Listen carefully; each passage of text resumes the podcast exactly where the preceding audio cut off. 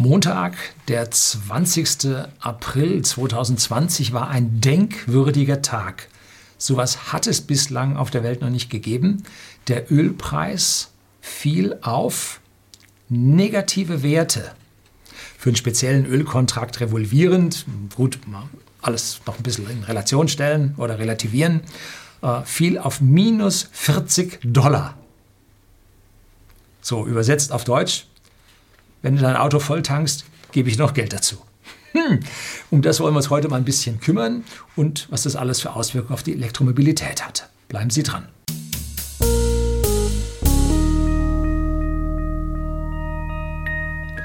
Guten Abend und herzlich willkommen im Unternehmerblog, kurz Unterblog genannt. Begleiten Sie mich auf meinem Lebensweg und lernen Sie die Geheimnisse der Gesellschaft und Wirtschaft kennen, die von Politik und Medien gerne verschwiegen werden. Und heute habe ich so eine Frage, ähm, wieder einmal melde ich mich mit einer Frage an Sie. Vielleicht ist es ja etwas für Ihren Kanal. Ja, durchaus.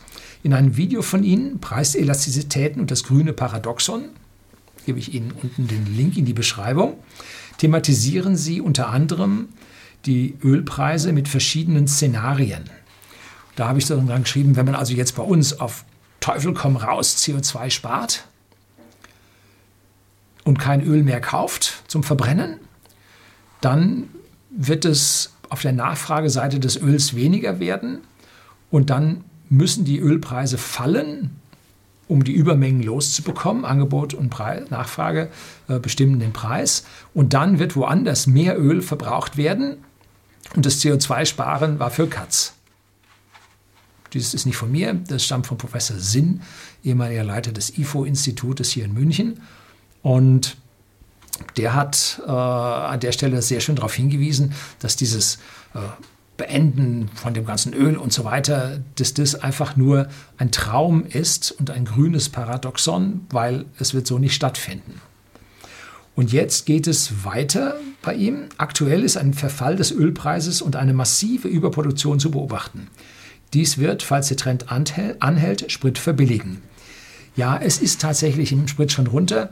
Wenn ich in die Firma fahre mit dem Radl, dann sehe ich hin und wieder mal auf der Tankstelle, fahre ich einen anderen Weg, sehe ich an der Tankstelle dann die Preise ausgeschrieben. Und bei uns hier in Südbayern sind wir noch vergleichsweise teuer. Da steht ja momentan der Diesel auf 107,9 oder 109,9 irgendwo da.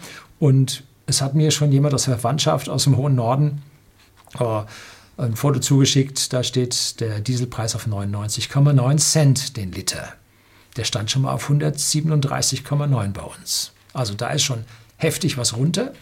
Aber der Ölpreis ist negativ und der Tankwart will an uns noch nichts auszahlen.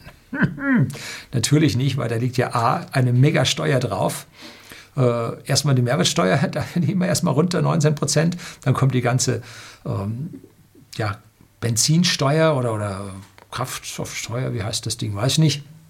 Mineralölsteuer, so heißt es.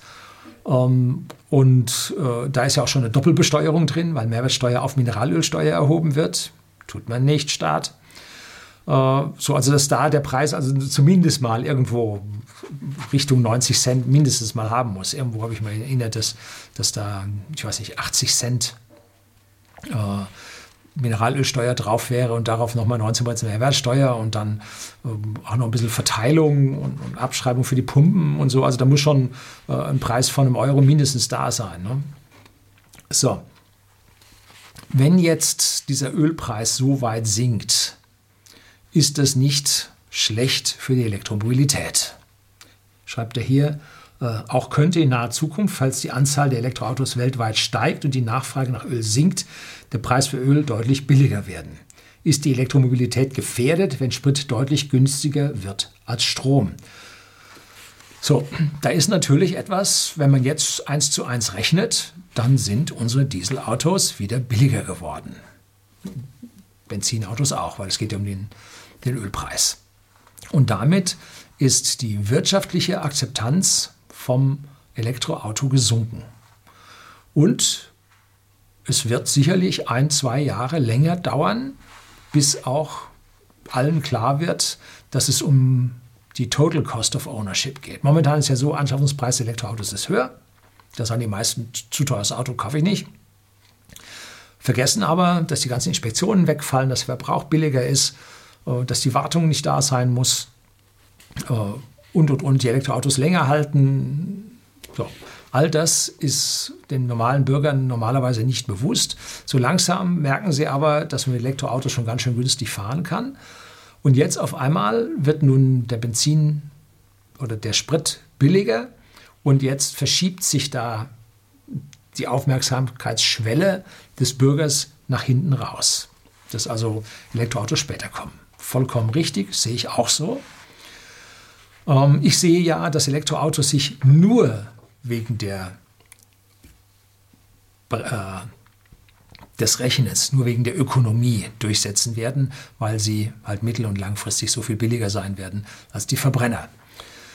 Allerdings wird in Summe, wenn nun der, das Öl so billig wird, werden auch die gesamten äh, Volkswirtschaften von diesem hohen Ölpreis entlastet.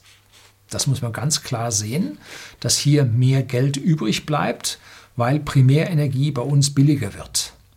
Ein ganz, ganz wichtiger Punkt. Primärenergie wird billiger, wenn der Ölpreis sinkt. Und in Summe ist das toll, ist das gut für unsere gesamte Volkswirtschaft, wenn Energie billiger wird. Bis auf die ganzen verschwurbelten, äh, die sagen, oh, Energie muss teuer sein, Energie ist wertvoll, äh, muss man die Menschen zum höheren Energiepreis zwingen und so. Ja, wenn die Leute nicht wohlhabend werden, dann kümmern sie als letztes um die Umwelt. Nur wenn jemand wohlhabend ist, Überschüsse hat, dann wird er sich um die Ökologie kümmern Ansonsten, wenn er wenig Geld hat, wird er sich vor allem um die Ökonomie kümmern, also um die Wirtschaftlichkeit, um seinen eigenen Geldbeutel, statt um. So.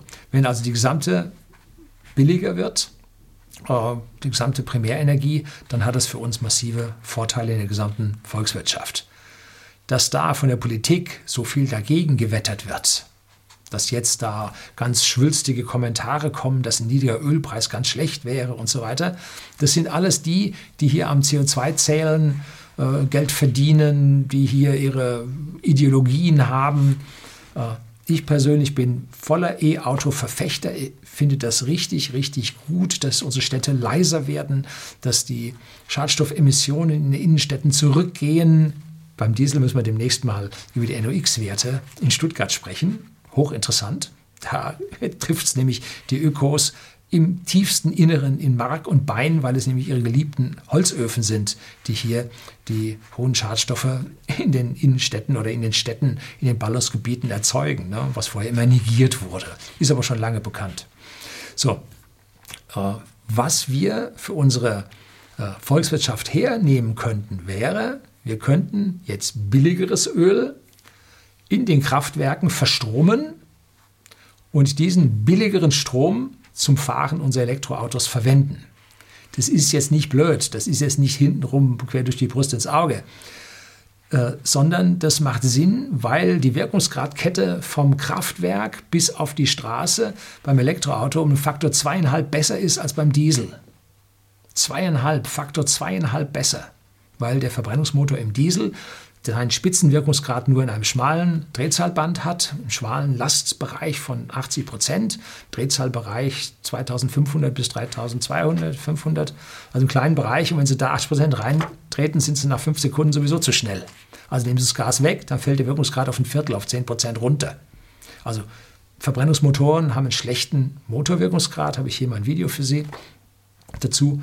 Und an dieser Stelle macht es Sinn, wenn wir Öl im Kraftwerk verbrennen und das, den Strom daraus mit dem E-Auto fahren. Da müssen wir 60 Prozent weniger importieren, dann fällt der Ölpreis noch weiter. ja, so, also ein niedriger Ölpreis muss nicht schlecht sein für Elektroautomobilität, wenn er unseren Gesamtenergiepreis senkt. Da wir aber eine starke Verbandung zwischen Politik und Energiewirtschaft haben, wird der Strompreis bei uns nicht sinken sondern wenn er irgendwo billiger wird, wird sich irgendeiner finden, der diesen Preis dann aufsaugt, diese Differenz, und nicht beim Bürger ankommen lässt. Das ist die schlechte Seite. Aber andere Länder, die an der Stelle freier sind, wo es weniger äh, Subventionswirtschaft gibt, weil Energiewirtschaft ist immer Subventionswirtschaft, bei denen wird es also mit Elektromobilität dann deutlich besser werden, weil hier die Gesamtenergiekosten im Land sich positiv auf den Wohlstand auswirken und man damit dann mehr Elektroautos dann kaufen kann. Weil ja die Ersparnis beim Elektroauto erst mit dem Betrieb kommt und beim Kauf ist man anfangs erst noch ein bisschen höher. So, das soll es gewesen sein. Herzlichen Dank fürs Zuschauen.